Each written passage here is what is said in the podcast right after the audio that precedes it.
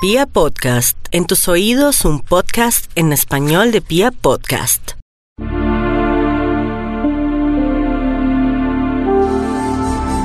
Tu signo del agua, del agüita que corre, del agua que luego del invierno logra fluir fácilmente y uno de los grandes retos que tienes en la vida es el de aprender a fluir serenamente, el de no preocuparse porque las cosas vayan cambiando, porque migren, porque se suelten las ataduras, se suelten las amarras. Yo sé que es normal que tú busques la estabilidad y la seguridad, pero debes ser consciente que todo está expuesto al movimiento, al cambio y a la fluctuación.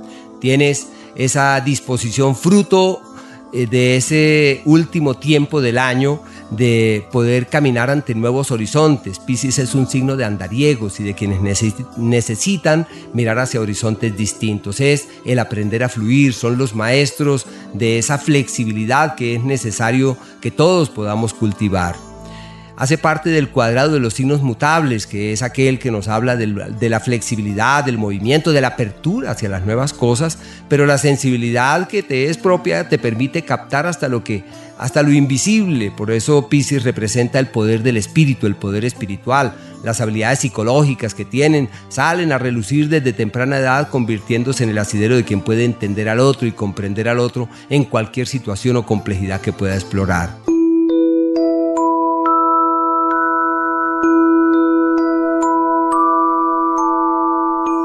Es el año de las soluciones, de las ayudas, de los aliados, de las bendiciones y de los parabienes. Uno muchas veces toca puertas para encontrar soluciones, pero no se le dan. Aquí simplemente todo fluye hacia un destino seguro. Es la época de tocar puertas, de encontrar el aliado, la ayuda, el apoyo, el beneficio, el benefactor y todo lo que hagan en esa dirección es literalmente fiable y seguro. Una época muy bella, es el tiempo de tocar puertas, de destrabar cosas, de encontrar la solución. Muy bueno también para las amistades, para encontrar el maestro, la luz, la guía, la solución.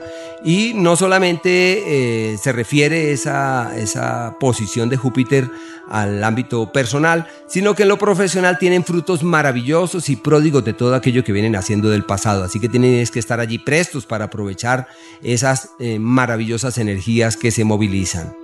Y por el planeta Venus del 3 de abril al día 7 de agosto es la época para resolver todo aquello propio de su familia, de su casa, de su hogar y de sus seres queridos puede haber una mudanza, pueden resolver temas de algún bien de la familia, de alguna propiedad de la familia, y todo se da para que la armonía y la concordia prevalezca en su casa. Si se mudan, encontrarán la casa de los sueños y todo aquello propio de sus bienes y, y de la familia evoluciona hacia un destino literalmente seguro. Y su mes, bendito y amable, ese es el mes de diciembre, porque es donde el universo acomoda todo para que les vaya perfectamente.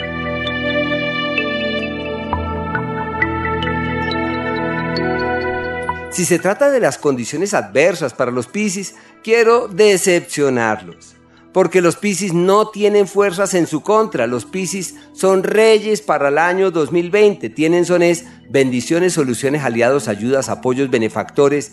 Tocan puertas y se entornan fácilmente. Buscan ayudas y se les dan. O sea, una maravilla. Los Piscis están perfectamente, perfectamente. Pero de todas maneras puede haber traiciones, desilusiones de amigos, eh, las ayudas prometidas de pronto no llegan como habían esperado, o sea, puede que haya ahí sus dificultades familiares también con algunos malestares en la salud y por el planeta Marte para el segundo semestre, pues simplemente es un periodo de cambios en lo económico, de inversiones, de decisiones grandes en el plano financiero y deben ser un tanto prudentes y mesurados en lo que deban hacer. Su mes difícil ese siempre abarca del día 20 de enero y llega más o menos hasta el 20 de febrero.